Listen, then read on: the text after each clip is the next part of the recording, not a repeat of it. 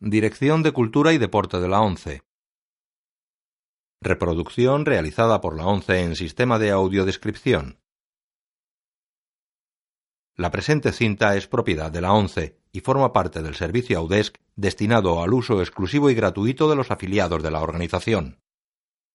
Queda prohibida en consecuencia su utilización en forma distinta a la regulada por las normas del servicio Audesc establecidas por la ONCE, así como su reproducción, distribución mediante venta o alquiler, comunicación pública o explotación en cualquier otra forma. Audiodescripción 11 2009 La diligencia, año 1939, blanco y negro, autorizada para todos los públicos. Una diligencia tirada por seis caballos recorre una llanura semidesértica de matorral bajo. Unas montañas de cumbre plana delimitan el horizonte. La diligencia. Jinetes del ejército en columna de a dos siguen a otra diligencia. Con Claire Taylor, John Wayne, Andy Devine, John Carradine, Thomas Mitchell, Louis Platt, George Bancroft, Donald Meek, Burton Churchill y Tim Hall. Historia original Ernest Hycox, guion Dudley Nichols. Los soldados cabalgan al atardecer por la llanura salpicada de torreones verticales de piedra. Director de fotografía Bert Glennon. Dirección musical Boris Morros. Jinetes indios persiguen a los soldados.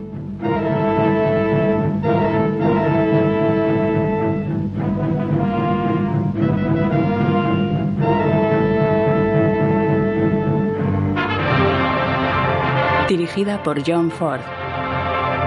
La negra silueta de la diligencia pasa junto a un gran peñasco de su misma altura. De día, dos soldados galopan por la llanura.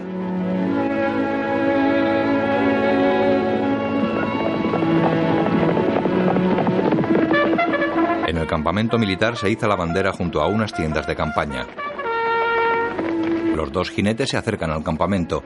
Después, dentro de un barracón, un oficial escucha a los dos exploradores, uno de ellos indio. Otro soldado atiende el telégrafo. Esos cerros están llenos de apaches. Han quemado las casas de todos los ranchos. Anoche tuvo un encuentro con ellos. Dice que están capitaneados por Jerónimo. ¿Jerónimo? ¿Cómo sabemos que no miente? No, es un Cheyenne. Odian a los apaches más que nosotros. Hay que avisar a los Desde allí nos llaman. Al parecer tienen algo muy urgente que decirle, señor. Se acercan al telégrafo. Bien. ¿Qué pasa? Han cortado la línea. ¿Qué ha recibido? Solo una palabra, señor. El oficial lee la nota. Jerónimo. Pasa la nota a los exploradores. Una diligencia recorre una transitada y polvorienta calle en una población del oeste.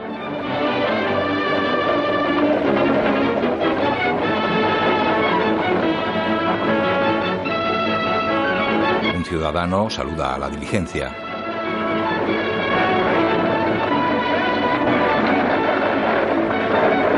Varios hombres la esperan en las oficinas de Overland. Uno de ellos se dirige al conductor. ¿Habéis tenido buen viaje? Eh, ah, sí, así. ¿Traes la nómina para la compañía Sí, minera? señor, ahí está en el cofre Anda, fuerte. una mano. Sí. ¿Quién te pagará esos dos dólares cuando vuelva? De acuerdo. ¡Oh! ¡Apartaos de las ruedas, muchachos! Encontramos arriba un poco de nieve. Nada grave, pero tenéis que prepararos para una helada y de las buenas. Final de la primera etapa. Abre la puerta del carruaje. Es mejor que bajen y estiren las patas. Eh, perdón, señora, las piernas. Vamos a cambiar de ¿Se caballo. puede tomar aquí una taza de té? Pues sí, señora, puede usted tomar un café en el hotel de enfrente. Gracias, mayoral. ¿Le ocurre a usted algo? No, gracias, nada. Está bien. Baja otro viajero. La pasajera se acerca al hotel. Una pareja se dirige a ella. Vaya, Lucy Mallory. Nancy. Se saludan. ¿Cómo está, Capitán Whitney? Bien, gracias, señora Mallory. ¿Pero a qué has venido tú, Arizona? A reunirme con Richard en Losburg. Está allí con sus tropas. No tiene que ir tan lejos. Le han trasladado a Dry Fork. Es la próxima parada de la diligencia. Estarás con tu marido dentro de unas horas. Pasan al hotel del que sale un hombre que saluda quitándose el sombrero. Nancy gesticula despectiva ante él. Cuánto me alegra verte, Lucy. Siéntate, querida, y toma una taza de café. Debes estar cansada de tan largo viaje. ¿Quién es ese caballero? No es un caballero, señora Mallory. Claro que no. Es un jugador profesional. Después el conductor de la diligencia entra en la oficina del comisario. Hola, Min. Hola, Frank. Comisario, estoy buscando a mi escopetero. ¿Está aquí? Salió con los rurales a detener a Ringo Kid. Ringo creía que Ringo estaba preso. Estaba. ¿Se fugó? Me alegro por él. Ringo se propone vengarse de los hermanos Plumer. Sí, con sus declaraciones lo metieron en la cárcel. Bueno, yo solo digo que hará muy bien en apartarse de ese Luke Plumer. El tal Luke echó de Losburg a todos los amigos de Ringo. En mi último viaje le vi golpear a un ranchero en la cabeza con el cañón de su pistola y le abrió una brecha como a un buey en el matadero. ¿Viste a Luke Plumer en Losburg? Sí, señor, sí. El comisario queda pensativo.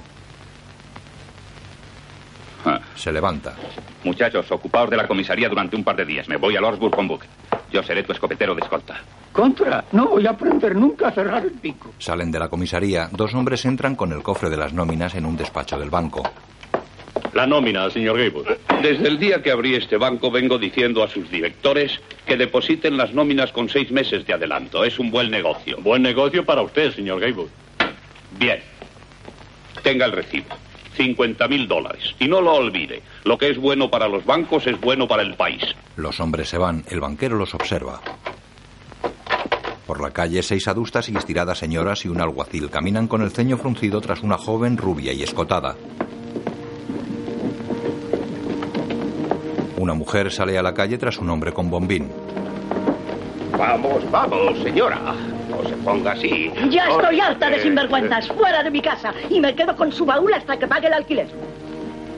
¿Y es este el rostro que hizo naufragar a mil barcos y quemó las torres de la indomable Troya? Lanza un beso. Adiós, bella Elena. Quita un rótulo con su nombre de la pared. La rubia corre hacia él. Doc, Doc, pueden echarme si yo no me quiero ir. Pueden echarme. Vamos, Dallas, deja de armar escándalo. Tengo que irme, Doc, solo porque ellas lo dicen. Calla, Dallas, yo cumplo órdenes. No culpes a esas señoras, no son ellas. Sí que lo son. Doc, no tengo derecho a vivir. ¿Qué he hecho yo? Somos las víctimas de un morbo infecto llamado prejuicios sociales, muchacha. Las dignas señoras de la Liga de la Ley y el Orden están limpiando de escoria la ciudad. Vamos. Debes mostrarte ufana de ser escoria, como yo. Lárguese, Doc, está borracho. Oh, lo que yo digo. Dios los cría y ellos se juntan. Tome mi brazo, Madame la Condesa. La carreta espera. A la guillotina. Oh, aguarden un momento, voy con ustedes. Las mujeres de la Liga de la Ley y el Orden siguen a Dallas agarrada al brazo del doctor.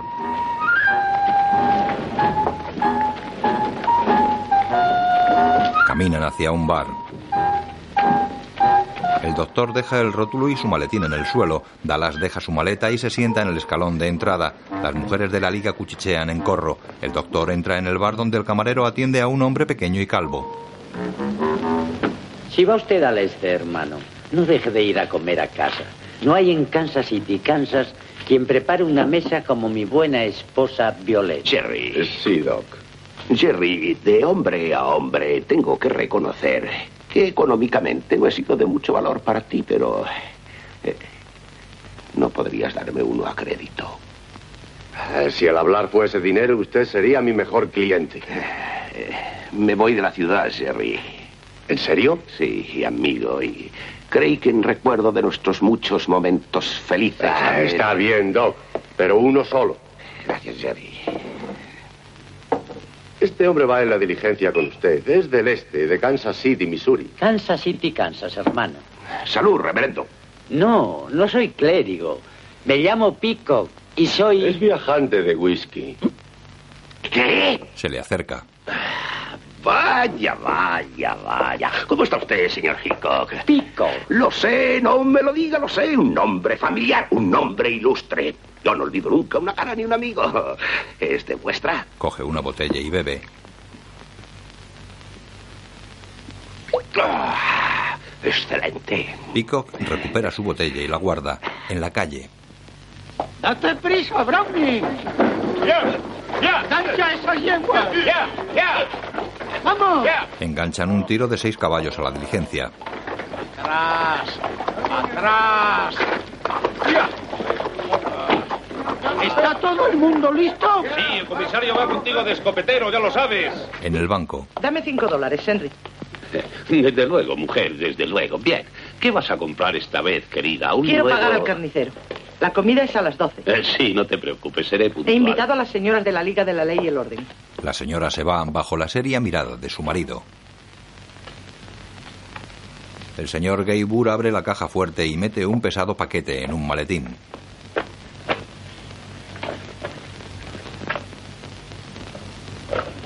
En la calle, Los viajeros para Dryford, Apache Well, El Vado y Losburg. el alguacil escolta a Dallas hasta la diligencia.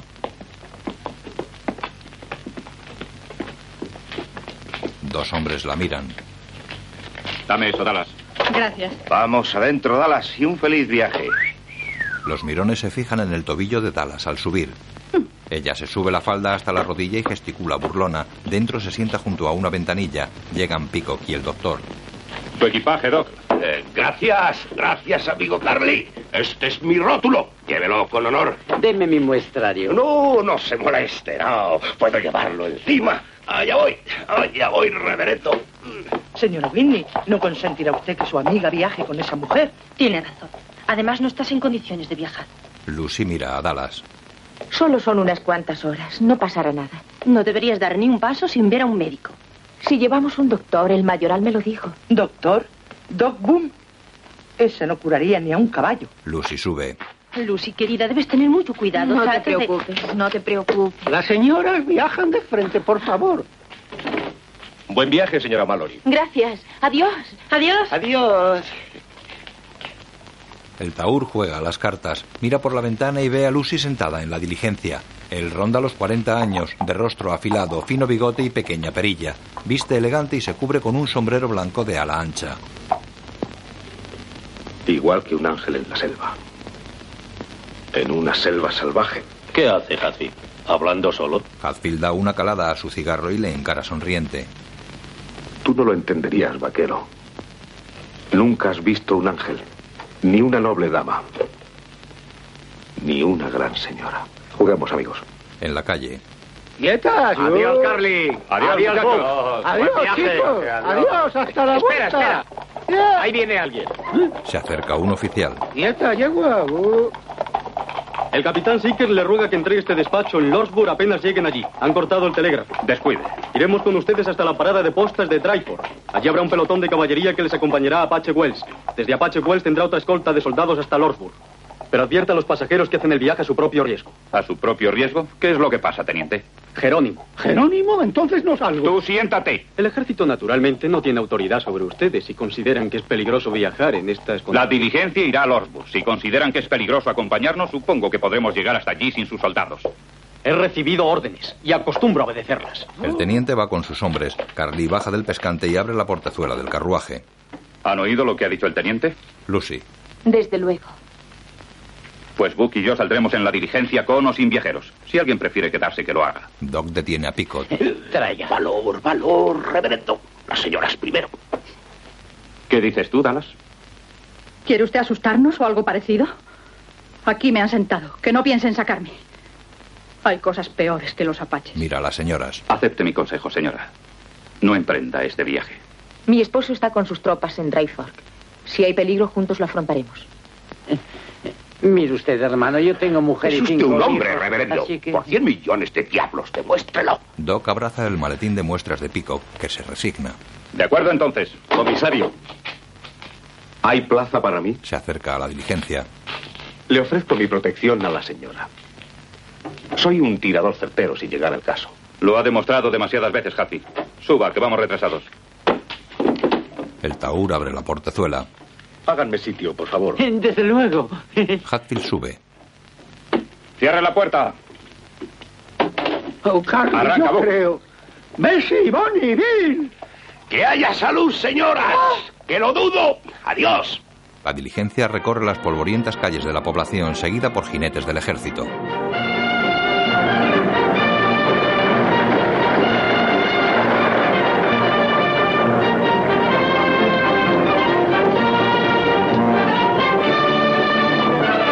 Henry Gaybur hace señas en la calle. La diligencia para a su lado.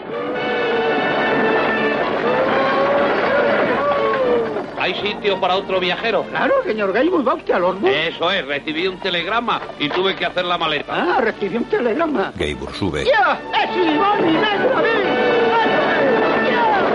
La diligencia sigue su marcha. Los militares galopan tras ella levantando una nube de polvo.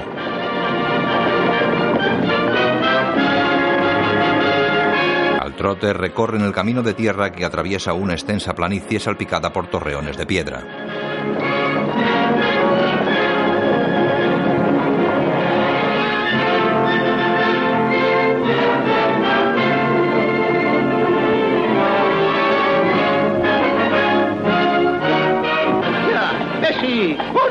¡Reina! ¡Ya! ¡Adelante! ¡Ánimo! ¡Ya! Bueno, si hay algo que no me gusta es conducir una diligencia por territorio apache. Es muy extraño que Gatewood salga así de la ciudad. Yo entré en este empleo hace 10 años para ganar dinero y poder casarme con mi mexicanita Julieta. ¿Y qué modo de trabajar, amigo? ¡Bonnie, no te pares! ¡Ya! ¿Por casarte? Claro. Mi mujer tiene más parientes que nadie que usted conozca. Estoy alimentando a medio estado de Chihuahua. ¡Caprichosa! ¿A ti no te parece raro lo de Gatewood? Sí, ¿y qué tengo de comida cuando llego a casa en Norwood? Nada más que alubias, eso es. Alubias siempre, siempre, siempre. Bessie, Bonnie, Negra, Arre, ¡Yau! Dentro del carruaje. Eh, Dispensen, señoras. Hace calor y... eh, Las apreturas. Su mujer sí que me apretó a mí, Gatewood. Era la presidente del comité de despedida. Excelente plantel de soldados llevamos. Me siento orgulloso de mi patria cuando veo jóvenes tan apuestos en el ejército. ¿Saben ustedes a dónde van? Hermano, ¿no se ha enterado de lo que pasa? ¿Qué pasa? No, no le comprendo, reverendo. No soy clérigo, ¿sabe? Oh, soy mi amigo es viajante de whisky. Nos van a arrancar la cabellera. Moriremos todos sin remedio. Por eso nos acompañan los soldados. Será una broma, ¿no? Oh, no lo es. No, no, no, no. Ojalá lo fuese. Es ese feo y sanguinario apache, Jerónimo. Jerónimo, buen nombre para un verdugo. Ha salido de su reserva. Se levantó en armas. ¿Jerónimo? ¿Por qué no fuimos advertidos? ¿Por qué no me avisaron? Avisaron, Sí, fuimos sí, advertidos. avisaron. Nos se lo dijeron cuando recibió el mensaje del Orsburg. Mm, ah, sí, sí, claro, se me olvidó. La diligencia y su escolta recorren el camino bajo un cielo salpicado de nubes.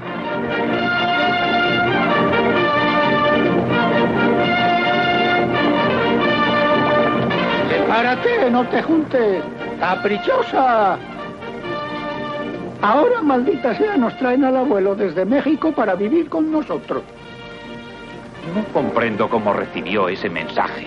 ¿Quién? ¿El abuelo? No, Gatewood. ¡Caprichosa! Dijo que lo recibió. ¡Caprichosa! El telégrafo no funciona. ¡Caprichosa! ¡Yo! El convoy corona una suave loma y sigue su marcha.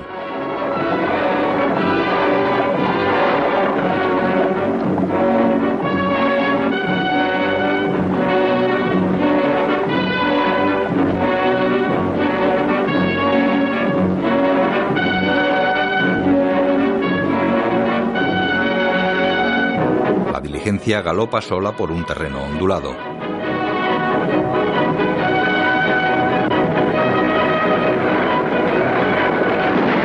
Los militares vadean un río.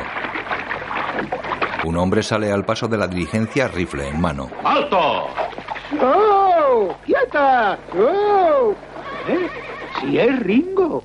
Sí. El comisario apunta su escopeta contra Ringo. Hola, Ringo. Hola, Carly. Hola, Book. ¿Qué tal los tuyos? Eh, eh, Están bien, Ringo, menos el abuelo que tuvo... Cállate. No esperaba que viniese de escolta en este viaje, comisario. ¿Va usted a Losburg? A estas horas ya te hacía yo allí. No. Se me murió el caballo. Bien, creo que tienen ustedes otro pasajero. Sí. Te recogeré el Winchester. Tal vez me necesite a mí ya este rifle, Charlie. Anoche vi arder la cabaña de un rancho. No lo entiendes, Ringo. Vienes como detenido. Carly. Los militares se acercan. Ringo entrega el rifle al comisario. Lanza la silla de montar al techo de la diligencia y entra en ella. ¿Todo en orden, comisario? Todo, teniente. Espero que no molestaré demasiado. No, no, cuantos más mejor. Marchan. ¡Bonnie, Bessie, Negra! Recorriendo la planicie pasan junto a un árbol de ramas desnudas, Ringo ronda los 30 años y es alto y fuerte. Está interpretado por John Wayne. A ver si ese Ringo es un buen chico. Creo que sí. Eh, Es usted más listo que un zorro. Desde el principio sabía que iría a Losburg. Oiga, ¿qué quería decir con eso de la cabaña que vio arder? Luego dentro. Apaches. Apache. Con que usted es el famoso Ringo Kid. Mis amigos me llaman Ringo. El apodo que tenía cuando era niño. Mi nombre es Henry. Doc. Me parece que conocí a tu familia, Henry. ¿No te arreglé un brazo una vez que un caballo te tiró al suelo? ¿Es usted Doc Boone? En carne y hueso. Ahora recuerdo. Acababan de licenciarme honrosamente del ejército después de la guerra contra los rebeldes. Después de la guerra contra la Confederación, querrá decir. Quiero decir lo que he dicho, señor. No, fue mi hermano pequeño el del brazo. Y le curó usted bien, Doc. A pesar de estar borracho. Gracias, hijo. Los cumplidos profesionales siempre agradan. Así es. ¿Y qué fue de aquel muchacho a quien compuse el brazo? Lo mataron. Todos lo miran sorprendidos. Sentado en el suelo del habitáculo, Ringo queda serio y pensativo. La diligencia y su escolta militar transitan por las suaves y onduladas lomas que salpican la llanura.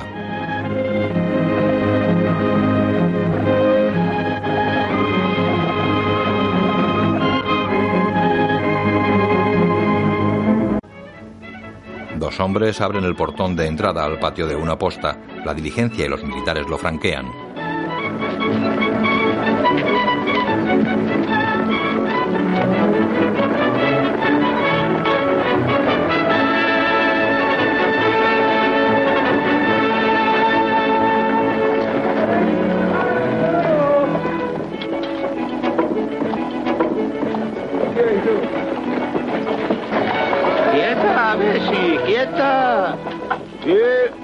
Quieta, que ya hemos llegado. Todo el camino ganduleando y ahora quieres seguir moviéndote. Los pasajeros se apean. Eh, Pero si es mi viejo amigo, el sargento Billy Dick. ¿Cómo estás, Billy? Está bien, Doc, y muy contento de verle. Ah, vaya, Alabado vaya. sea el señor. No pensábamos que pudiese llegar ninguna diligencia con los apaches metidos en faena. Estaba diciéndole a Billy que sería mejor que aparejase Un la momento. carreta para llevar. Debo entender que en este apeadero no hay soldados. No hay más soldados que los que ve usted. Pero ¿y mi esposo, el capitán Mallory? Creía que estaba aquí. Estaba, hijita. Anteanoche recibí orden de llevar a los soldados a Apache Wells. Bueno, no hay más remedio que volver. No, yo no vuelvo. Oiga, mayoral, la diligencia salió para Lordsburg y su obligación es llevarnos allá. Y usted tiene el deber de escoltarnos. Mi deber, señor, es obedecer órdenes. Lo lamento mucho. Ah, pues si los soldados no vienen, teniente, todos tendremos que volvernos. Me ordenaron que regresase inmediatamente y no puedo desobedecer. Conseguiremos pasar, Carly. Tú no le animes ahora, Ringo. Yo guío la diligencia. Bueno, si los soldados se vuelven, yo no me quedo. Lo que usted hace se llama deserción joven. Tendré que quejarme a sus superiores. Y si fuese necesario, llegaré hasta Washington. Está en su derecho, señor. Pero si me crea complicaciones, tendré que mandar que le arreste. Bueno, bueno, no pierda la calma, no pierda la calma. Les diré cómo arreglarlo, echándolo a votos. ¡Adentro todo el mundo! ¡Vamos, tú! Oh, Carly, yo no quiero votar. Todos entran en la casa. Una mesa está preparada para comer. Siéntense ustedes, hijitas, y les traeré algo de comer. Veamos, si seguimos podemos estar en Apache Wells de anochecido. Los soldados de allí nos darán escolta hasta la barcaza del vado y entonces ya solo estaremos a dos pasos del norte. Pero, Carly, yo Somos creo... cuatro hombres para empuñar las armas. Cinco contando contigo, Ringo. Y si Doc está sereno... Doc examina a Billy. ¿Has oído eso? Yo tiro mejor que usted. Hable, señora Mallory. No quiero poner a una dama en peligro sin su consentimiento. Llevo muchos días de viaje desde Virginia. He venido para estar con mi esposo. Quiero reunirme con él cuanto antes. ¿Cuál es su voto, amigo? Pues yo... Vaya unos modales, Carly. ¿Por qué no pregunta a la otra dama primero? Dallas mira sorprendida a Ringo. Bien, ¿qué dices tú?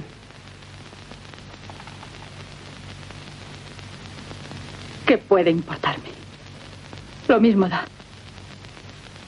Yo voto que sigamos. Lo exijo, estoy en mi legítimo derecho. ¿Qué dice usted, Hatfield?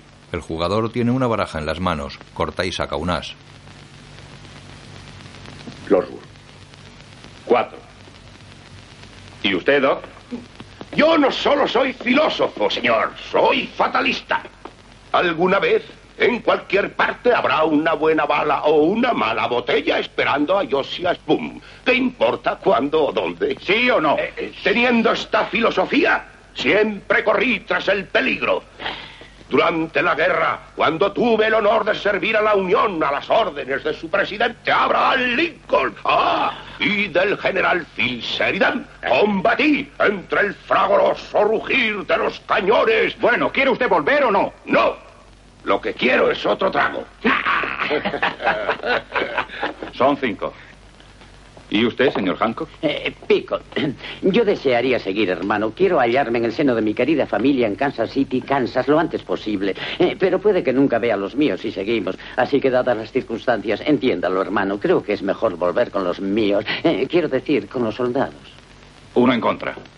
Bien, Buck. Yo, Buck dice que sí. Son seis. Yo votaré por ti, Ringo. Vienes conmigo. No hay nada que me impida ir a Lorburg, Carly. Claro que no. Bueno, está arreglado. Continuamos. Siéntense a despachar el rancho. Vamos, Buck, hay que cambiar los caballos. Oh, Carly, ¿no vamos a comer? Comeremos luego. Salen. Allá voy, señores. La mesa está servida. Siéntense y coman. Tienen un largo camino por delante. ¿No bebes, Billy? Siéntese, señorita. Todos miran sorprendidos a Ringo, que ofrece a Dallas una silla junto a Lucy. Gracias. Él se sienta a su lado.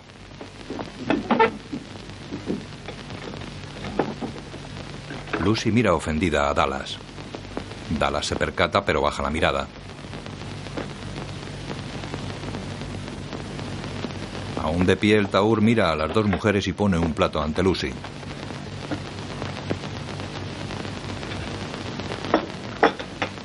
Ringo pone otro ante Dallas.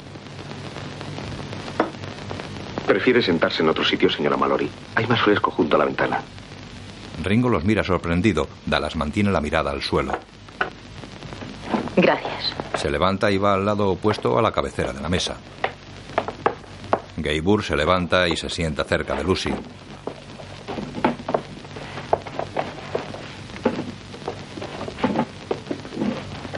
Hatfield y la señora de la posta sirven a Lucy. Dallas mantiene la mirada perdida y abajo, Ringo observa sorprendido. Se diría que tengo la peste, ¿verdad? No, no es usted. Uno no puede salir de la prisión y entrar en sociedad en la misma semana. Por favor, quédese. Toma un gran cuenco, él lo coge y le sirve. Lucy los mira, luego angustiada se lleva la mano a la cara. ¿Se siente mal, señora Mallory? No, es tan solo que... Se me pasará.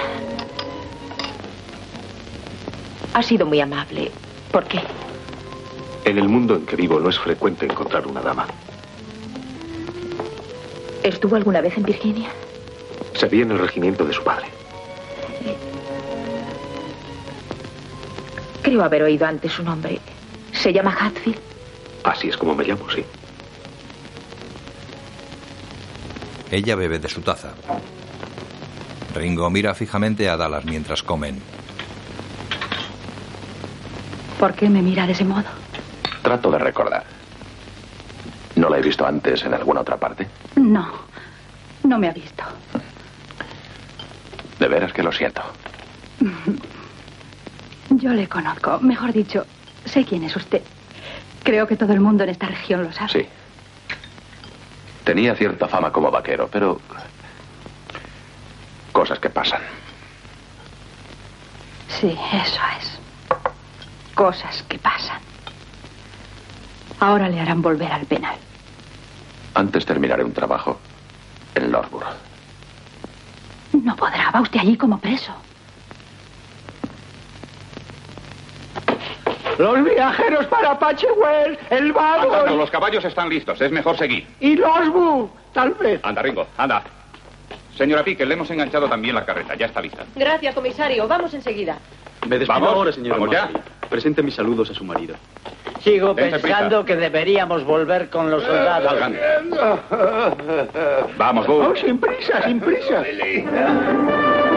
La diligencia galopa por la inmensa llanura. Los soldados, la carreta de los Piquet y los jinetes de la posta se desvían en una bifurcación.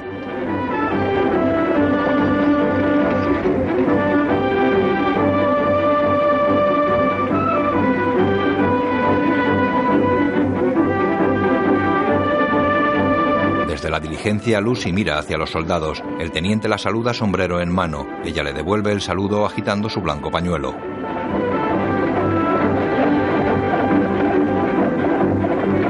El teniente se pone el sombrero y sigue la marcha.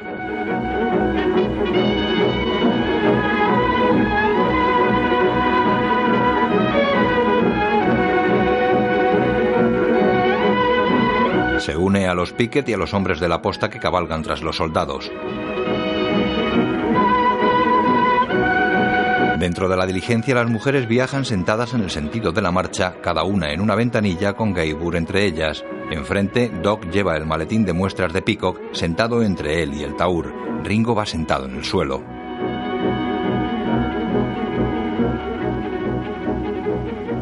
El conductor azuza a los caballos. ¡Paloma! ¡Baby! ¡Arre! ¿Qué dice? Nada.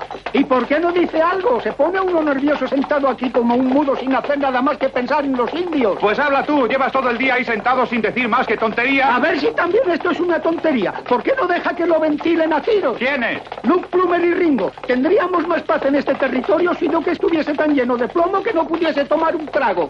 No digo que no comparta tus sentimientos, Buck, pero eres un bobo. Ya, ya lo sé. Primero, Luke mataría a Ringo en la lucha. Y segundo, si por casualidad cayera Luke, tiene dos hermanos tan desalmados como él. No, el único lugar seguro para Ringo es la cárcel, y allí pretendo llevarle en una pieza. Pues que me cuelguen si no he sido mal pensado, Carly. Creía que iba tras la recompensa. ¿Recompensa? Si el padre de Ringo y yo éramos amigos, la de ganado que hemos marcado juntos. Por otro lado, no vendrían mal 500 dólares. ¡Arre! ¡Arre, yegua! ¡No te duermas! ¡Paloma! No puedo olvidar la impertinencia de ese joven teniente. Te voy a hacer pagar sus amenazas. Me quejaré de él a Washington. Nos agobian con los impuestos y ¿qué conseguimos? Ni siquiera el amparo del ejército. Doc limpia la cara de Peacock. No sé a dónde va a parar este gobierno. En vez de proteger a los hombres de negocios, mete la nariz en los negocios. Pero se hasta habla ya de poner inspectores en los bancos, como si los banqueros no supiéramos dirigir nuestros bancos. He recibido una carta de un ridículo funcionario diciendo que van a examinar mis libros. Doc bebe whisky. Yo tengo unos lemas, caballeros, de los que deberían blasonar todos los periódicos del país. América para los americanos. El gobierno no debe intervenir en los negocios. Reducir impuestos. Nuestra deuda nacional es algo asombroso. Más de mil millones anuales. Lo que necesita el país es un hombre de negocios como presidente. Lo que necesita el país es más cogorzas. ¿Qué? Cogorzas. Está borracho. A mucha honra, Gaywood. Ríe en silencio. La diligencia sigue su camino por la llanura, cuyo horizonte está salpicado por formaciones rocosas a modo de altas chimeneas y una larga y alta meseta.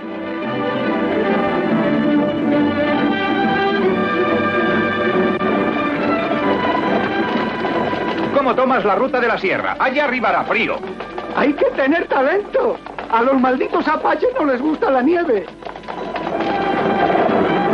Lucy lleva mala cara, Dallas lo ve.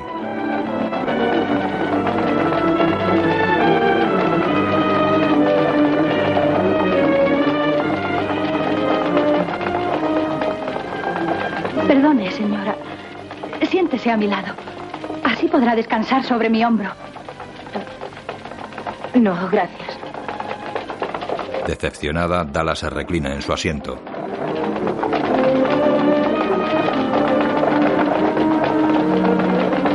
Hatfield mira a Lucy.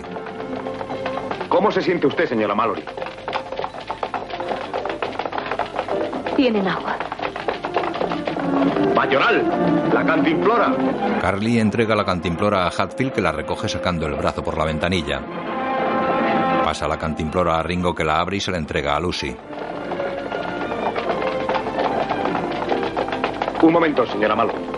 Saca un pequeño vaso de plata y lo llena. Se lo entrega a Lucy que lo bebe de un trago y mira el vaso.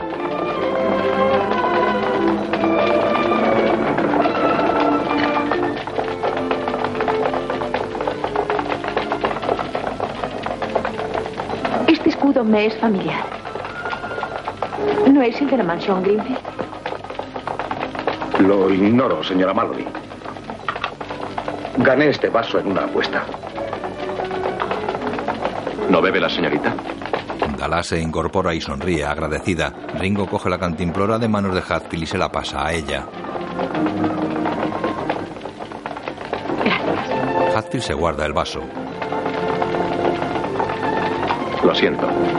No tengo vaso de plata. Es igual. Ella bebe a morro de la cantimplora. Se la ofrece a Gaybur.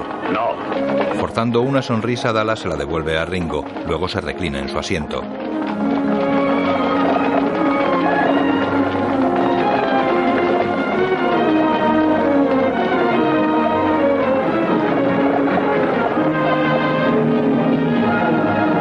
Recorre un camino cercano a los grandes farallones verticales de piedra.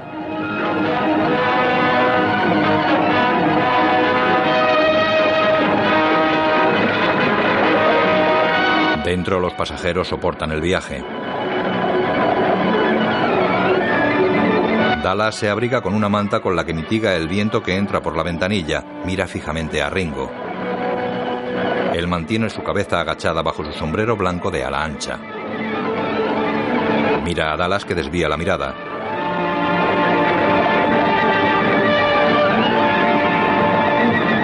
Él la mira sonriente. Lucy Mallory viaja embutida en su ropa negra y cubierta por un discreto tocado también negro con plumas blancas al frente. El viento golpea su cara y se cubre con las grandes solapas de su abrigo. El doctor coge una botella del maletín con las muestras de whisky que sigue llevando sobre sus piernas. A su lado, Peacock le mira serio. Basta ya, doctor. Doc bebe todo el líquido de la botella y luego la tira por la ventanilla. Cruza los brazos sobre el maletín y apoya en ellos la frente.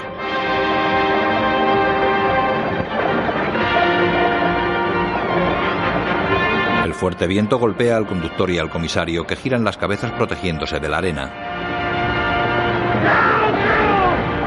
La imagen funde a negro. Después varios hombres abren el portón de una posta. La diligencia cabalga hacia ellos. No vienen soldados, ¿qué pasa? Jerónimo, pues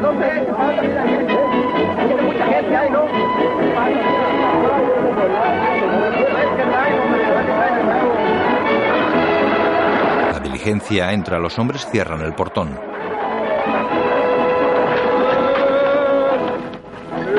Abren la portezuela y los pasajeros se apean. Hola, Chris, siete horas desde Dryford, un viaje rápido, amigo. Dales algo de comer mientras cambiamos los caballos. Vamos directamente a Lordsburg. ¿Y vienen sin soldados? No, no hicieron falta, no vimos ni un apache, ¿verdad, Carly? ¿Dónde está la caballería? Sí, y los soldados. Aquí no hay soldados. ¿Eh? Todos se fueron. ¿Y el capitán Mallory? ¿Qué sabe de él? ¿Dónde está? ¿Es su mujer, seguro? Sí, ¿dónde está? ¿Se ha ido también? Sí, señora. Creo que tuvieron un tropiezo con los apaches anoche. Los soldados llevaron al capitán a Losburg. Resultó herido, ¿sabe? ¿Grave? Sí, señora. Eso dicen. Ella se aleja preocupada seguida de Hatfield.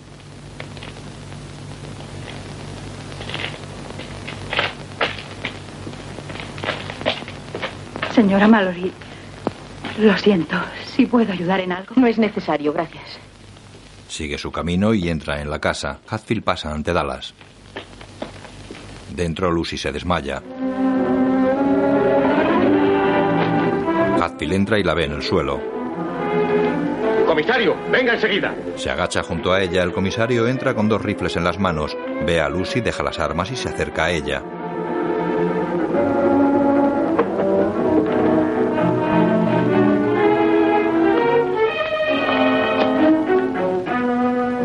toma en brazos, Dallas y los demás entran.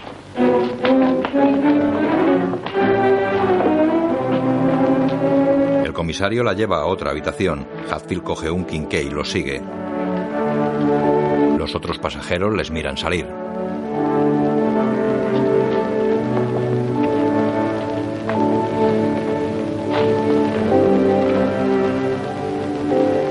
Vamos, Doc. Dallas va tras ellos. Adelante. Doc la sigue. Entran en la habitación de Lucy.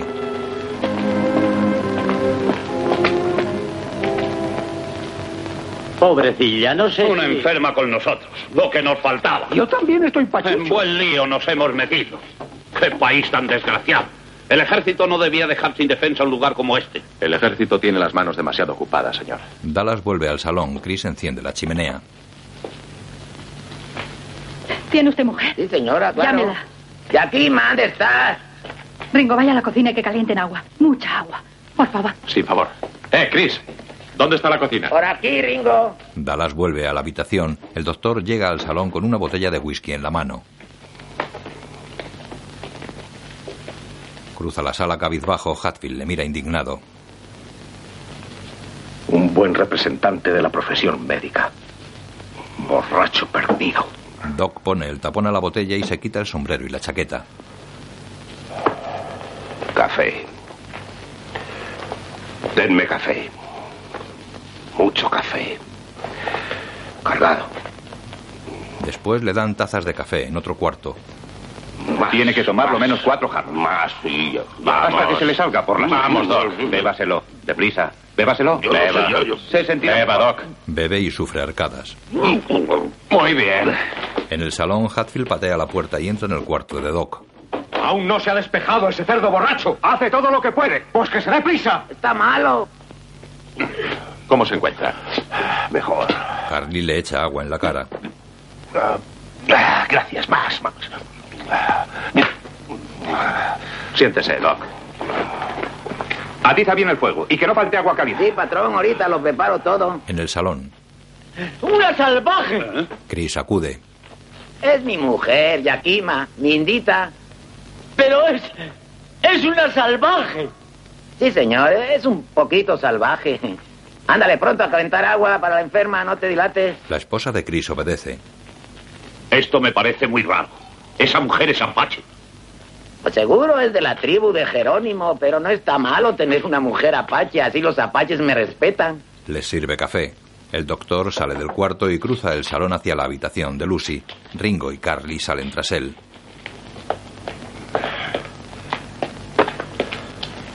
En la puerta de la habitación, Carly le entrega el maletín. ¿Está viendo? Sí. Sí, ya. Doc pasa a Carly y Ringo vuelven al salón. Dallas está dentro de la habitación. Vamos, Dallas. Él se seca la frente y ella cierra la puerta. Deja el quinqué y observa. Carly, Ringo y Hatfield esperan fuera. Por la noche, la esposa de Chris está en los establos. Uno de los peones toca la guitarra.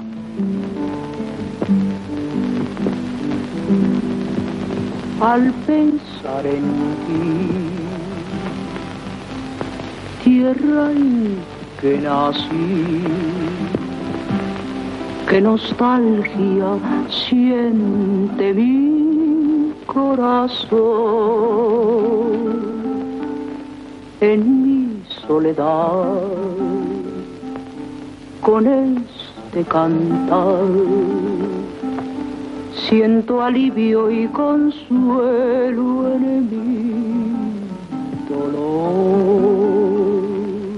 Ahora muchachos, váyanse. Los peones obedecen. Notas tristes de esta canción me traen recuerdos de aquel amor. Al pensar en él vuelve a renacer la alegría en mi triste corazón. Fuera. ¡Ringo! Los peones se alejan al galope. Son los peones, se han largado. Sí, con los caballos de refresco. La imagen funde a negro, después un coyote aúlla en la noche. En la posta, Ringo enciende un cigarro en un quinqué. Carly y Hatfield fuman sentados a la mesa. El Taur hace solitarios. Peacock está sentado con ellos. Todos miran hacia el pasillo que comunica con la habitación de Lucy. Llega Book. Los coyotes me crispan los nervios. Aullan como, aullan como un niño llorando. Mira las cartas. Falta el rey. Hatfield mira la jugada.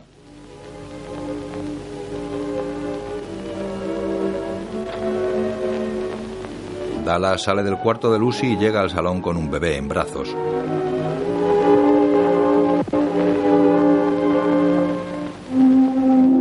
Se detiene mirando sonriente al bebé. Los hombres se acercan a ella.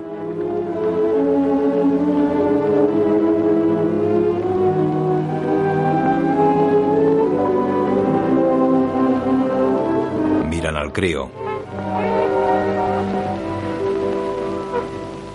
Es un pequeñín. Es una niña. Ah, una niña. Y yo creía que eran coyotes. ¿Por qué no me lo dijeron, caramba? ¿Y la señora Malloy? Está perfectamente. Vaya, qué sorpresa. Lo sabían, ¿eh?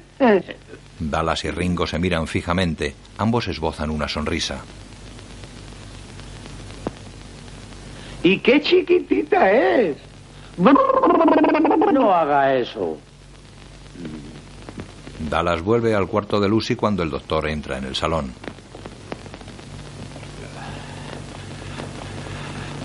Saca un cigarro y se lo lleva a los labios. Doctor Boone, ¿eh?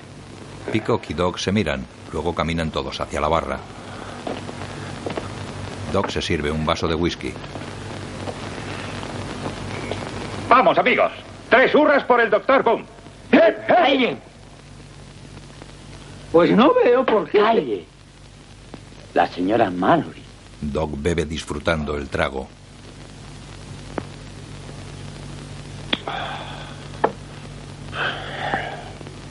Sonríe satisfecho.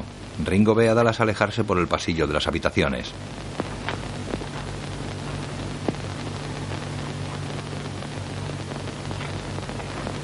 Va tras ella.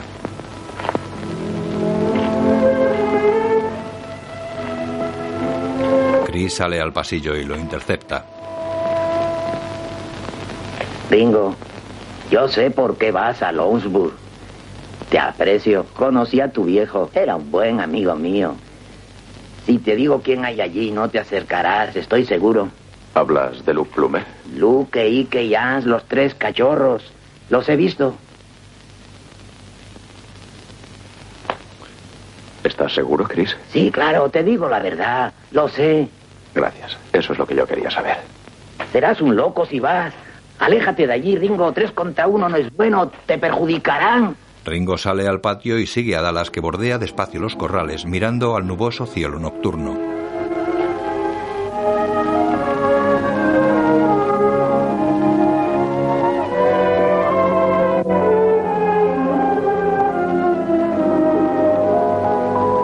Él la sigue con un cigarro en la mano. Ella camina absorta.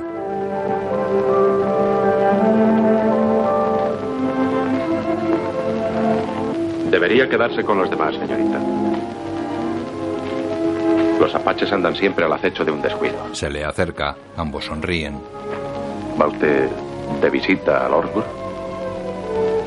No, yo tengo amigos allí y tal vez encuentre trabajo. Oiga, Ringo, ¿por qué no trata de escapar? ¿Por qué no huye usted? Porque debo ir a Lordsburg. ¿Para qué? ¿Por qué no pasa ahora la frontera? Mi padre y mi hermano murieron asesinados por los Plumer. Usted no sabe lo que es perder así a unos seres queridos. Yo los perdí cuando era niña. Hubo una matanza arriba en las montañas. Eso es muy duro. Sobre todo para una chica. Bueno, una de vivir, pase lo que pase. Sí, es cierto. Oiga, señorita Dallas. Usted no tiene a nadie. Ni yo tampoco. Puede que me esté haciendo ilusiones, pero la he visto con esa niña en brazos. La niña de otra mujer. En fin, Tengo un rancho al otro lado de la frontera. Es un lugar bonito, bonito de verdad. Con árboles, hierba, agua y una casa a medio construir. Yo podría vivir allí con una mujer. ¿Quiere usted ir? Pero si no me conoce, ¿qué sabe usted de mí? Sé todo lo que quiero saber. ¿Irá usted? No diga esas cosas. Se aleja de él. Carly les observa de lejos. ¿Qué haces aquí fuera, Ringo? Se acerca a él. No te alejes de la casa. Al amanecer, Chris entra en el salón donde los hombres duermen. Carly y Ringo tienen los pies esposados. ¡Carly! ¡Carly! ¡Oh, Carly! ¡Carly! ¿Qué pasa, Mi Chris? mujer Yakima se me escapó. Cuando me desperté ya no estaba. Y por eso alborotas tanto. Oh, oh. dispensa, Ringo. Creí que estaban atacándonos los indios. Ya encontrarás otra mujer. Pues claro que la encontraré, pero lo malo es que se llevó mi rifle y mi yegua. Nunca quise venderla, la quería mucho. Le daba puros latigazos y nunca se quejaba. ¿Tu mujer? No, mi yegua. Mujer ya encontraré otra, pero yegua como esa no la encontraré. Mala Yakima. Ya sabía yo que era una ladrona. Busca preocupado. ¿Qué le pasa a usted, Gaybot? Mi maleta. ¿Dónde está mi maleta? ¿Quién de ustedes la tiene? Me la puse de almohada, no creí que Le me advertí a usted que no tocase mis cosas. Sí, señor. Buck se pone en pie. Si esa india encuentra a los apaches y los trae aquí, estamos fritos. La tribu de mi mujer conmigo no se meterá, me parece. Conmigo sí me parece. Chris, ¿está este bar abierto? Seguro, siempre, sí, señor. Bien. Doc baja de la barra sobre la que ha dormido. Chris le sirve. Aquí tiene, doctor. Gracias. Gaybur se pone su levita. Bueno, ¿por qué perdemos el tiempo? Vámonos pronto de aquí. Tenemos que pensar en la enferma. ¿Quiere usted que se quede y la asesinen con todos nosotros? Es que no ha pensado nunca en los demás, en ¿Se da su vida cuenta de lo que? Calma, calma, calma, no se exciten. Aún estamos vivos. Pero tiene razón. Es mejor salir hacia Lordsburg cuanto antes. ¿Qué le parece a usted, Carly, si Doc va ahora a ver a su paciente? ¿eh? Sí, y a la coyotita. Gaybur se sirve un vaso. ¿Quiere una copa, Doc? No, gracias. Doc se aleja de la barra y tira su whisky al fuego de la chimenea.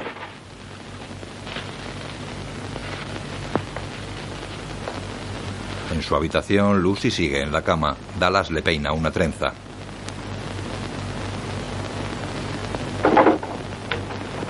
Buenos días. Dallas se levanta y cierra la puerta. Vaya, la encuentro a usted más animada. Lucy desvía la mirada. Mucho madrugas, Dallas. Ella se tapa el escote con la manta que lleva sobre los hombros. Todavía no se ha acostado. Se ha pasado la noche velando mientras yo dormía. No he dormido en la silla.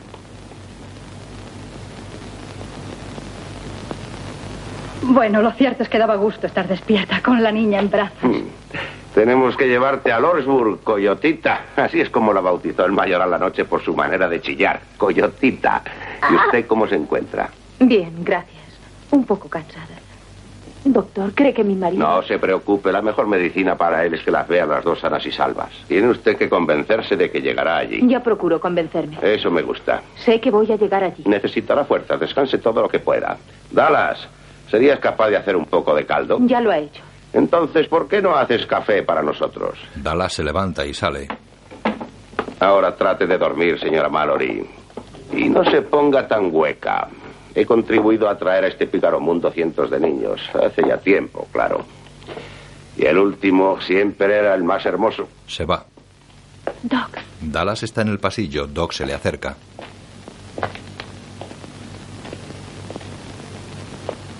Ringo quiere que me case con él. Estaría mal en una chica como yo. Si un hombre y una mujer se quieren, no está mal hecho, ¿verdad? Sufrirás mucho, hija. Más de lo que has sufrido hasta ahora. No sabes que a ese muchacho le espera la prisión. Además, como llegaréis juntos a Lordsburg, se enterará de toda tu vida. Ella queda pensativa.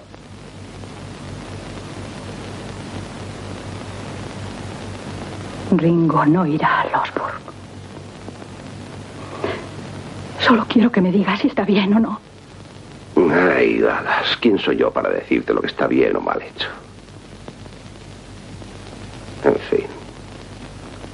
Adelante. Cásate si puedes. Y buena suerte. Gracias, Doc. Se aleja por el pasillo mientras él vuelve al salón con los demás. Ringo. Bueno, ¿qué? Las dos están muy bien. Esa joven es una digna esposa de militar. Bien, bien, entonces ya podemos irnos. Pues yo me quedaría otro día, si mi dictamen profesional les vale. ¿Qué dice? ¿Quedarnos otro día? ¿Por qué? ¿Dónde estaba anoche cuando llegó la cigüeña, Gaywood? No consiento que la señora Mallory viaje hasta que ella y la niña estén fuera de peligro. ¿Fuera de qué peligro? ¿No es peor el que corremos aquí? Eh, eh, excusen la intromisión, pero he tenido cinco hijos. Los tuvo mi esposa, claro. Y a pesar de que detesto discutir, en esta hora de tribulación yo opino igual que el doctor. Así se habla, reverendo. Insisto en que salgamos antes que vengan los apaches. Es de sentido común. Ojalá tuviese diez años menos, Gaywood. No deje que mis canas le detengan. Hombre, Carly, que lo he dicho yo Tú te callas. Estudiando la cuestión llegaremos a alguna parte. Vamos a sentarnos y hablar con calma. Anda, Buck, siéntate. Doc pasa a otro cuarto en el que está Ringo. Hay una joven en la cocina haciendo café. Necesita ayuda. Ringo hace ademán de ir. Gracias, Doc. Eh, Ringo. ¿Qué edad tenías cuando te metieron preso? Oh, pues 17 años. Ringo se va. Doc queda pensativo.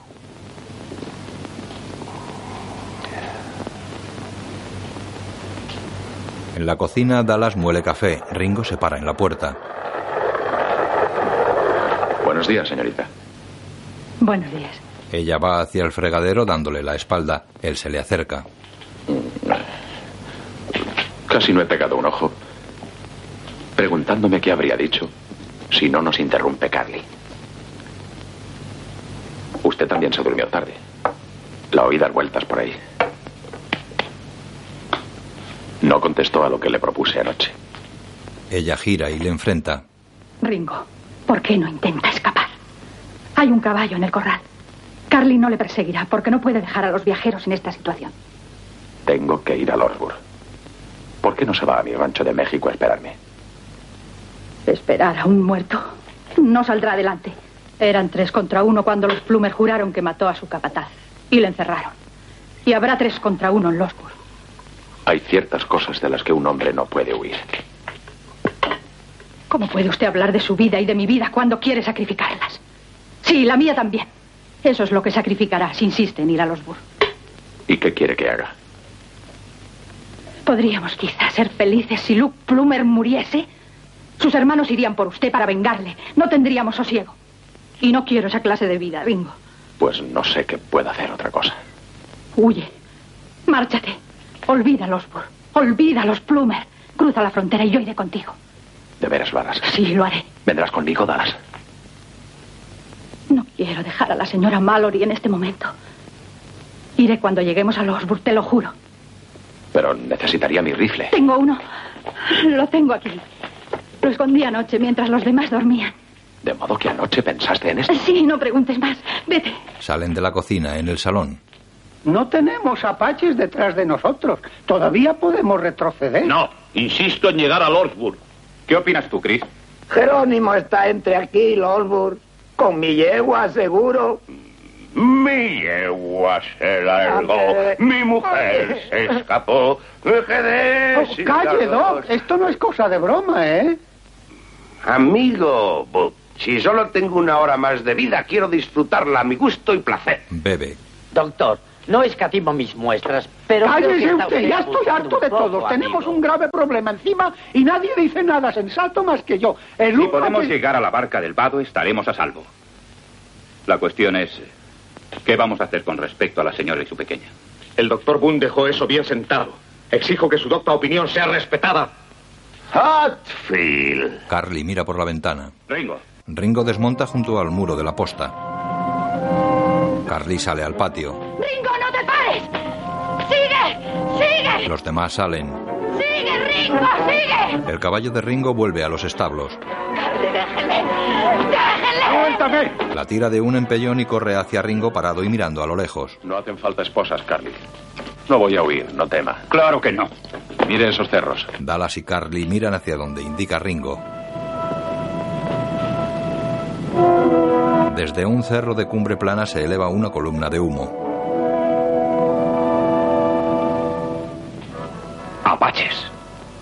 De guerra. Después suben a la diligencia. Comisario, ¿qué pasa? ¿Por qué no salimos? Ya nos vamos, no se preocupe. Dátese bien, Con mucho cuidado. Despacio. Tardará, sube. La diligencia sale al galope de la posta.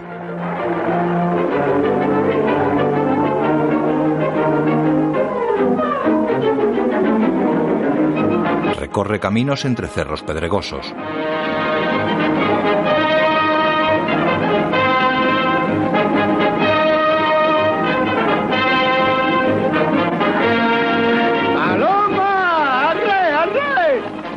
Carly, ¿por qué no le quita las esposas a ese chico? ¿Sabe lo que hacer con un rifle? Tú a tus caballos, que yo me ocuparé de Ringo.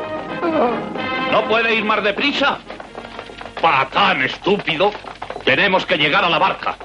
Trabaja uno sin descanso para tener un capitalito con el que disfrutar de la vida y cae en una trampa como esta. Trampa, hermano, es por los apaches. No se ve ni señal de ellos. Esa gente nunca se deja ver. Atacan como las serpientes.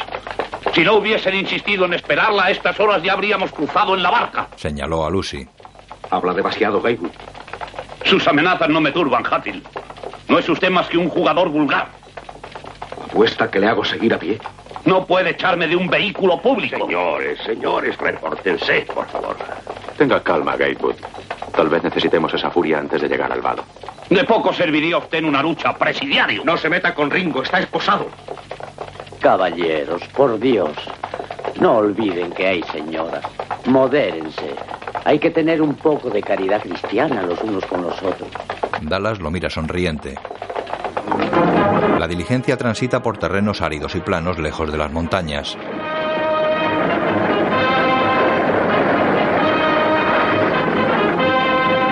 Amigos, ya llegamos al apeadero del vado. ¡Losburg el siguiente! ¡Arre, alopa, yeah! La diligencia llega al transbordador que cruza el río. Todas las construcciones de alrededor están quemadas.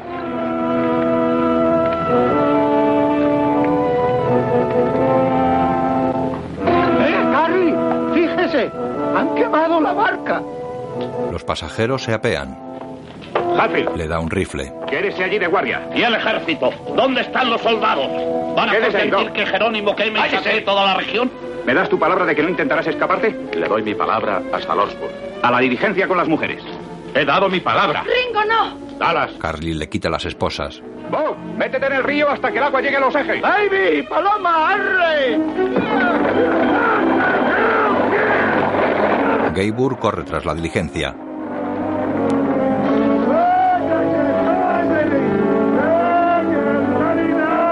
Hatfield se quita su abrigo y cubre con él el cadáver de una joven.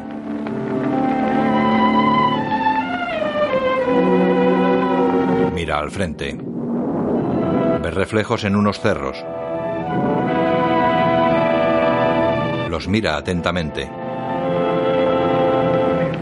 Cuidado, Carly. El comisario y Ringo atan grandes troncos a los lados de la diligencia. Ringo, quítate los tirantes y átalos a la rueda de adelante. Ringo lo hace. Buck tira su silla de montar. Siento lo de la silla, Ringo. ¿Listo, Ringo? Sí. ¿Listo, Bob? ¡Sí, listo, Carly! Allá ¡Vamos vamos. allá! Entran en el río. ¡Ya, ya! ¡Eh! Agárrense, amigos, y no les pasará nada. ¡Dale, baby! ¡Paloma! ¡Ya! Los troncos atados a los lados de la diligencia actúan como flotadores.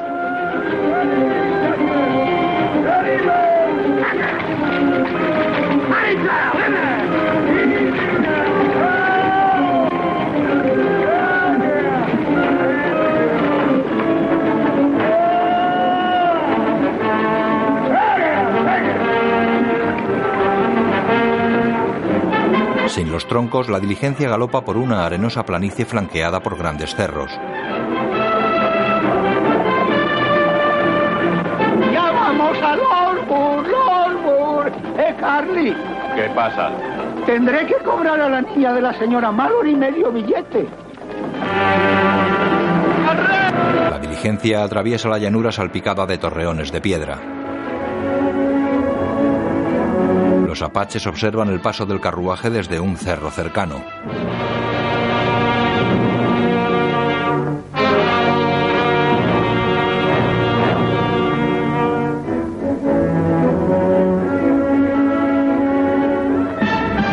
Se van del cerro.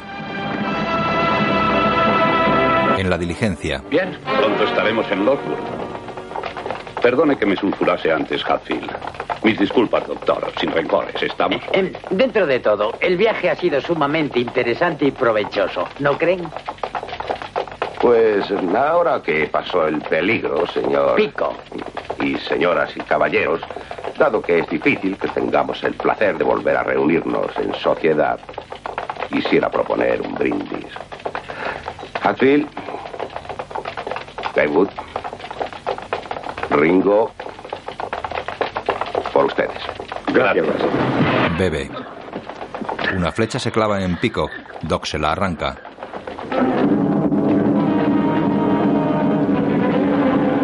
Carly y Book miran en la dirección de los disparos. Los apaches bajan por una loma. Carly les dispara.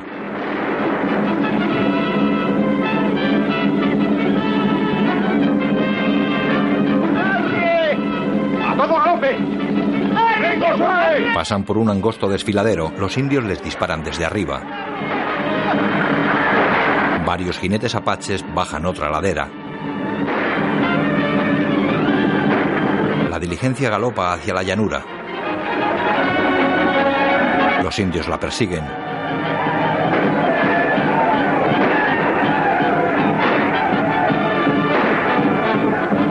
Carly azuza a los caballos tirándoles piedras.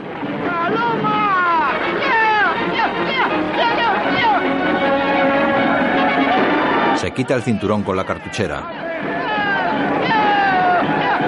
Se lo pasa a Hatfield por la ventanilla, coge su rifle y apunta a los apaches. Un jinete cae al suelo. Ringo sale del habitáculo y sube al techo. Coge un rifle y dispara.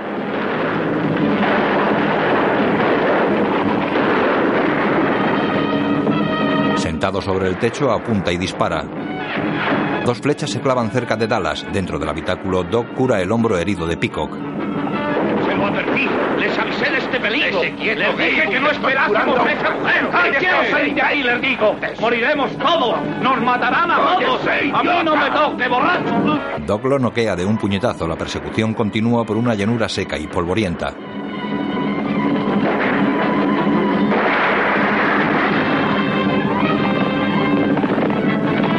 Ringo dispara el rifle tumbado sobre el techo. Carly dispara desde el pescante. Doc empuña una pistola a través de la ventanilla.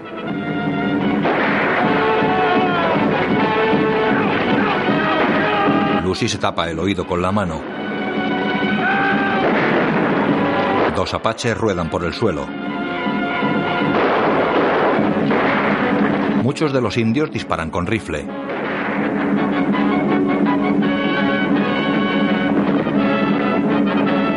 Algunos apaches adelantan a la diligencia.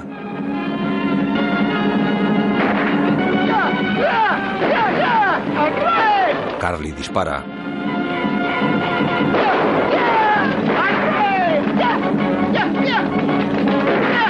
Un apache galopa hasta ponerse junto a los caballos de la diligencia. Tira la lanza al suelo y se arroja sobre los dos primeros del tiro. ¡Ringo, ahí delante! ¡Ya! ¡Ya! Ringo dispara al indio del tiro. El apache cae y los caballos y la diligencia lo pasan por encima.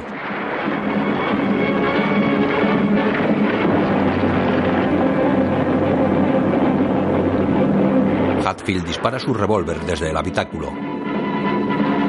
Los apaches caen a pares. Ringo mata a otros dos. Doc asoma por la ventanilla y dispara. Mata a un apache. Ringo dispara tumbado otra vez en el techo. Algunos apaches cabalgan en paralelo a la diligencia. Ringo les dispara.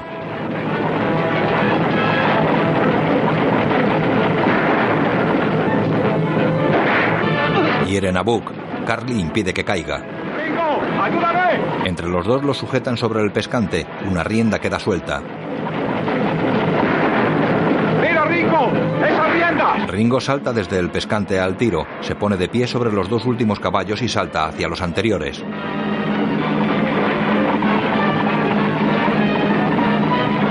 Repite la operación llegando a los dos primeros caballos. Monta sobre uno de ellos y recoge la rienda suelta.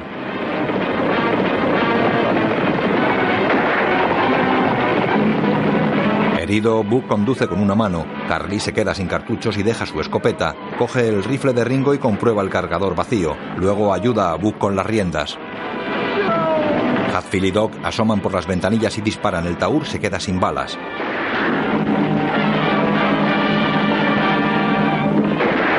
Doc apunta a un apache. También se queda sin munición. ¡Carly! ¡Más municiones!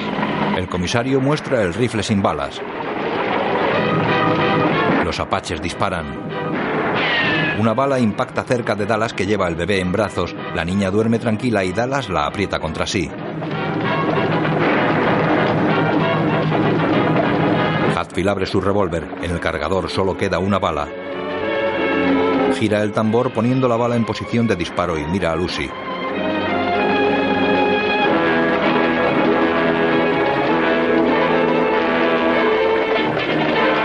Mujer reza en silencio. Hatfield le pone el revólver en la sien.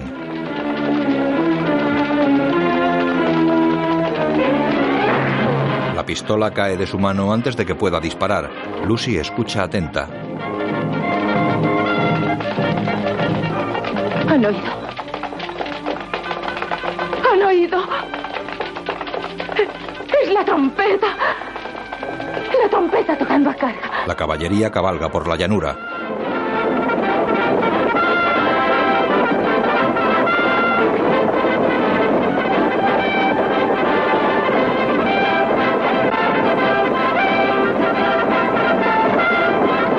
La diligencia y los apaches galopan hacia los militares.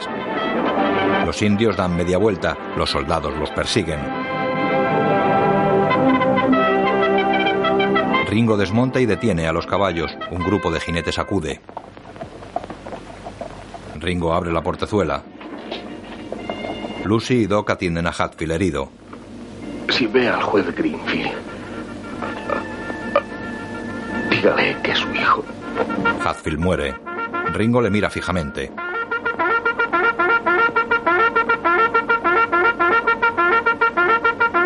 La caballería escolta a la diligencia.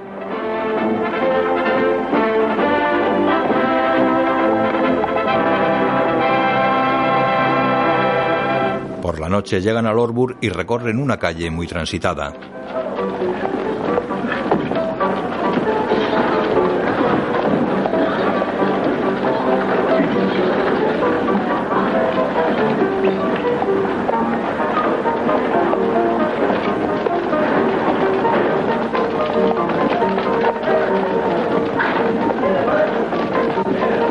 Lucy sobre una camilla de una carreta.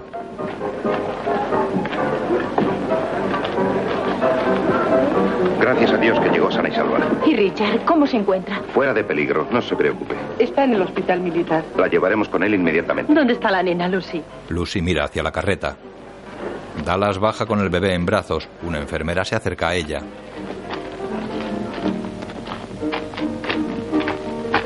Déjemela a mí. Dallas le entrega a la niña.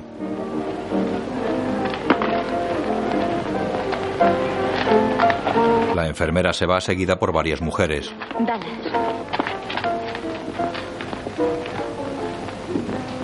Si me necesita alguna vez. Desvía la mirada. Lo sé. Se quita la manta de los hombros y la pone sobre Lucy. ¿Camilleros? Los militares se llevan a Lucy. Dallas queda en la calle y recoge su chal negro, el sombrero y el bolso de la carreta.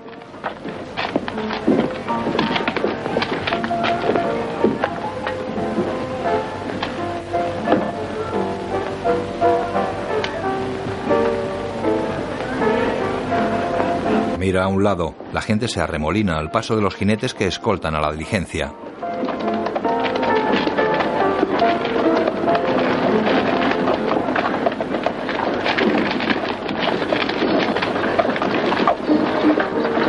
Dos curiosos miran la comitiva. ¡Sí, es Ringo Kid! ¡Sí! Los dos se van corriendo, la multitud sigue a la diligencia.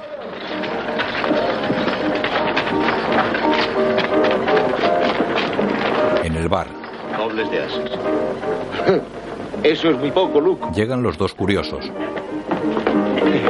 ¡Ha llegado Ringo! Sí, guiando la diligencia. Una chica del salón está con Luke. Los que le rodean lo miran expectantes. Se levanta parsimonioso y mira a un mexicano. Mis hermanos. Sí, patrón. Un momento. El mexicano se aleja. Luke tira las cartas sobre la mesa. Tiene dobles parejas.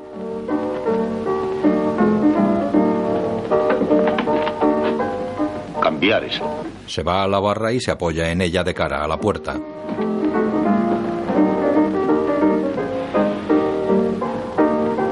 El barman descorcha una botella y la deja con un vaso junto a Luke. Él la coge y se sirve.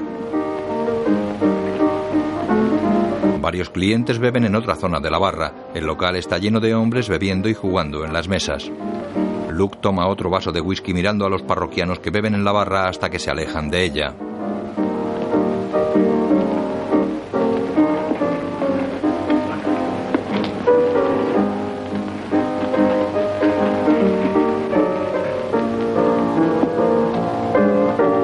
Chica que estaba con él se acerca al pianista. Luke espera tenso.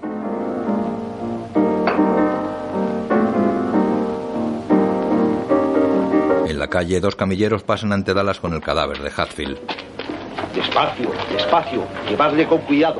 Peacock va en otra camilla. Adiós, señorita.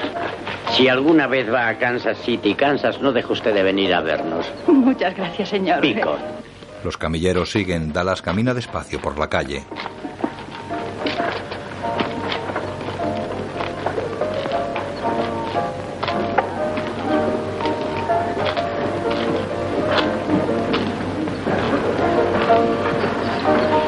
La diligencia se detiene, los vecinos la rodean. Ringo y Book van en el pescante.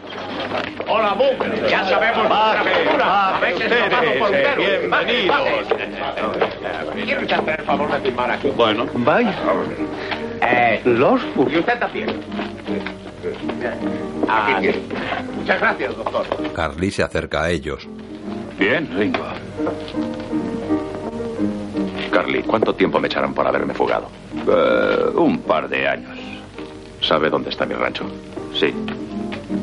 ¿Quiere usted encargarse de que llegue allí? ¿Dallas? Sí. Este no es sitio para una chica como ella. ¿Lo hará usted? Claro. Gracias, Carly. Hola, comisario. Ya veo que me lo ha traído. No hacen falta esposas. Si no quiere quedarse sin su preso, sheriff, más vale que se lo lleve. ¿Cuál es su nombre, amigo? Gaywood. Ellsworth H. Gaywood. Oh, Gaywood. No se le ocurrió pensar que arreglarían el telégrafo, ¿verdad? Eh, ¡Suéltenme! ¡Suéltenme! ¡Soy un banquero! ¡Soy una persona de Se lo llevan, los vecinos lo siguen. Dallas se acerca a la diligencia.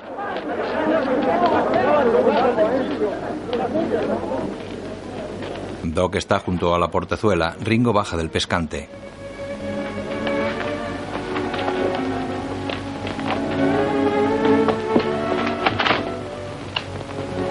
Hacia Carly. Déjeme libre durante diez minutos. Le di mi palabra a Carly. Ya no volveré a las andadas. Carly le entrega su rifle. No tiene balas. Ringo se quita el sombrero. Le engañé, Carly. Tenía tres de reserva. Carga el rifle mientras camina hacia Dallas.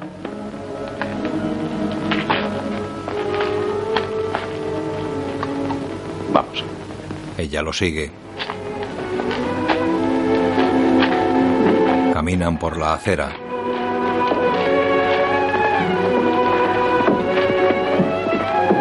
Él toma el chal y el sombrero que ella lleva en el brazo. Doc y Carly se miran junto a la diligencia. Bug los observa desde el pescante y con el brazo en cabestrillo. Dallas y Ringo pasan junto a las ventanas de un bar.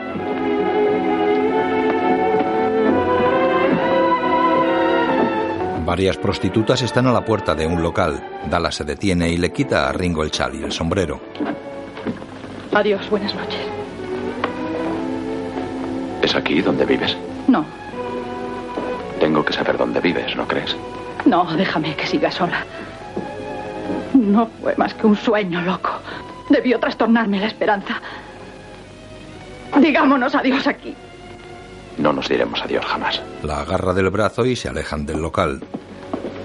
Dos jinetes desmontan a la puerta del bar, entran y se detienen junto a Luke que desenfunda y luego asiente mirando a los recién llegados. Uno de ellos coge la botella y tira varios vasos mientras Luke guarda su arma. El recién llegado se sirve, enfadado Luke se le acerca y le quita la botella.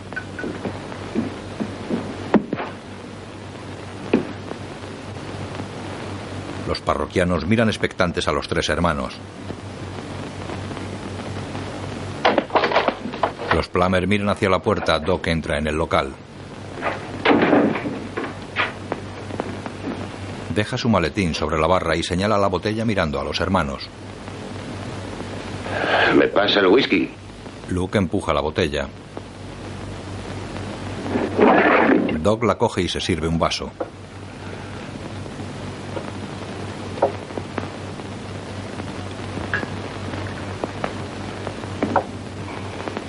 Los tres hermanos lo miran nerviosos.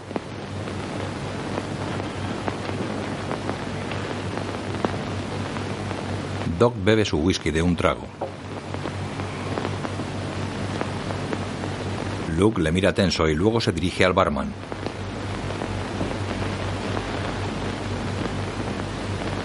Dame la escopeta. ¡La escopeta! El barman toma una escopeta y se la da. Al cogerla, Luke rompió los vasos de la barra. El barman llama a un camarero. Entre los dos quitan un gran espejo que adorna la pared y lo guardan bajo la barra.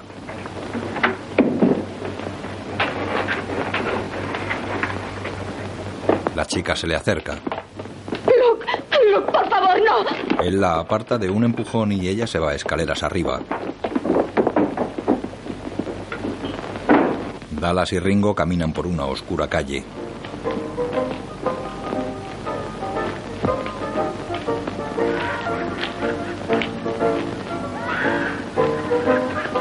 Una mujer de edad avanzada está sentada en los escalones de acceso al soportal de un bar. Dallas y Ringo pasan de largo y caminan hasta un callejón.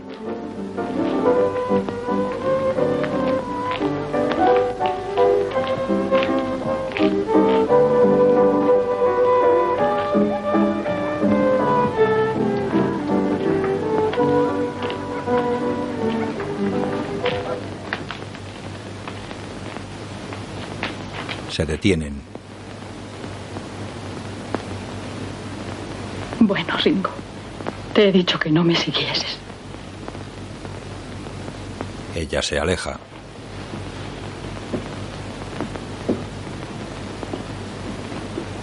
Dallas. Ella se detiene sin volverse. Él se le acerca.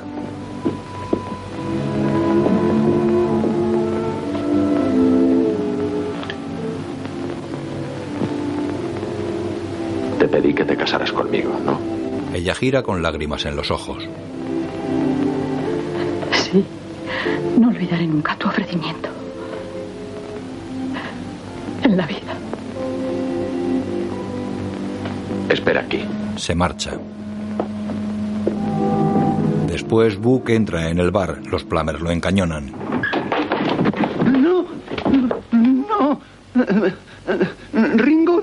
pasaría por aquí dentro de seis o siete minutos. Se va. Los hermanos guardan sus armas. Vamos. Doc les corta el paso. Dame esa escopeta, Luke. La descargaré en su barriga si no se aparta de mi camino. Si sales de aquí con esa escopeta, haré que te acusen de asesinato premeditado. Se aguantan la mirada. Luke sonríe. Deja la escopeta sobre la barra y empuja a Doc. Luego le daremos lo suyo. Los Plummers se van. Doc coge la botella de whisky antes que el camarero. Se sirve un vaso y lo bebe de un trago. No me dejes que vuelva a hacer esto. La chica tira un rifle desde una terraza. Luke lo coge en la calle. Gracias. Después un hombre entra en la editorial. ¡Eh, Billy! Quita el artículo sobre la Convención Republicana de Chicago y pon esto en su lugar. Ringo Kid fue muerto en la calle mayor de Lordsburg anoche. Y también se recogieron los cadáveres de... Déjalo en blanco de momento. No he oído el tiroteo. eh. Lo vas a oír. Descuida. Los tres hermanos caminan por las oscuras calles de Lorbuck empuñando sus armas. Un gato se cruza en su camino. El gato escapa ileso. Fallaste por un poquito. Los vecinos corren despavoridos.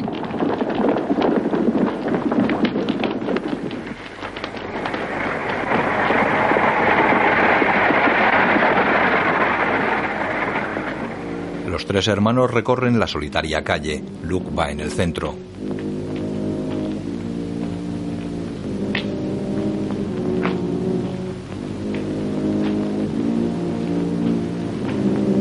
Giran y siguen caminando despacio y de espaldas. Se detienen. Ringo observa desde una calle adyacente. Los tres hermanos llegan a ella.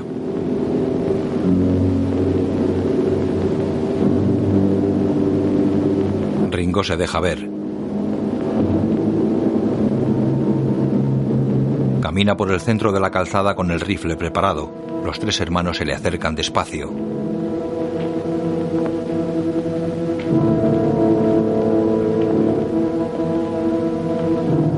Ringo cruza una zona iluminada. Luke y sus hermanos caminan tensos hacia él. Ringo camina lento hacia los Plummer.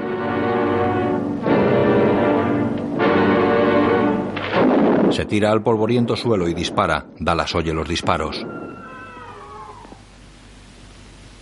Ringo. Ringo. Ringo. Se apoya preocupada en un poste. En el bar los clientes miran por la ventana. Luke entra. Mira a todos y camina lento hacia la barra.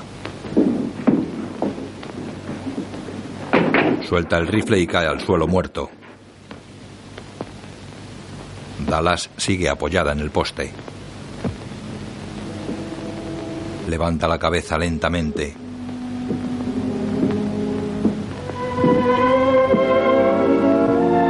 Ringo llega a su lado, se abrazan.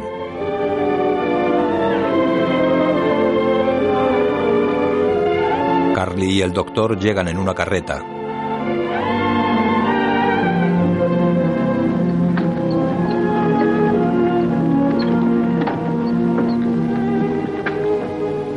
¿Listo, Ringo? Ringo se separa de la chica y se acerca a la carreta. Gracias, Carly. Carly y el doctor se apean. Ringo mira a Dallas. Carly cuidará de que llegues a mi rancho en Tierra de México. Ella asiente. Ringo sube a la carreta.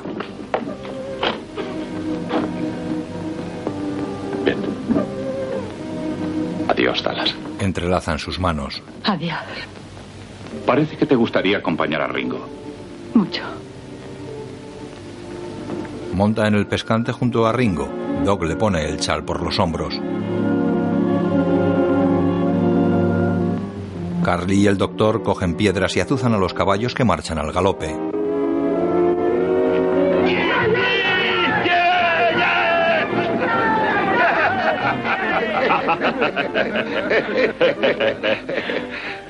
Y Carly quedan mirando cómo se alejan.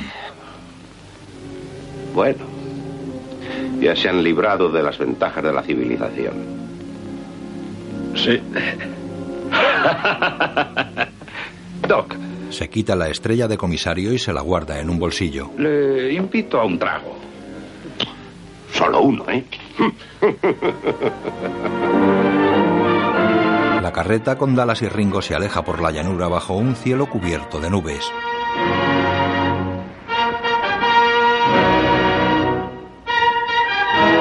Fin.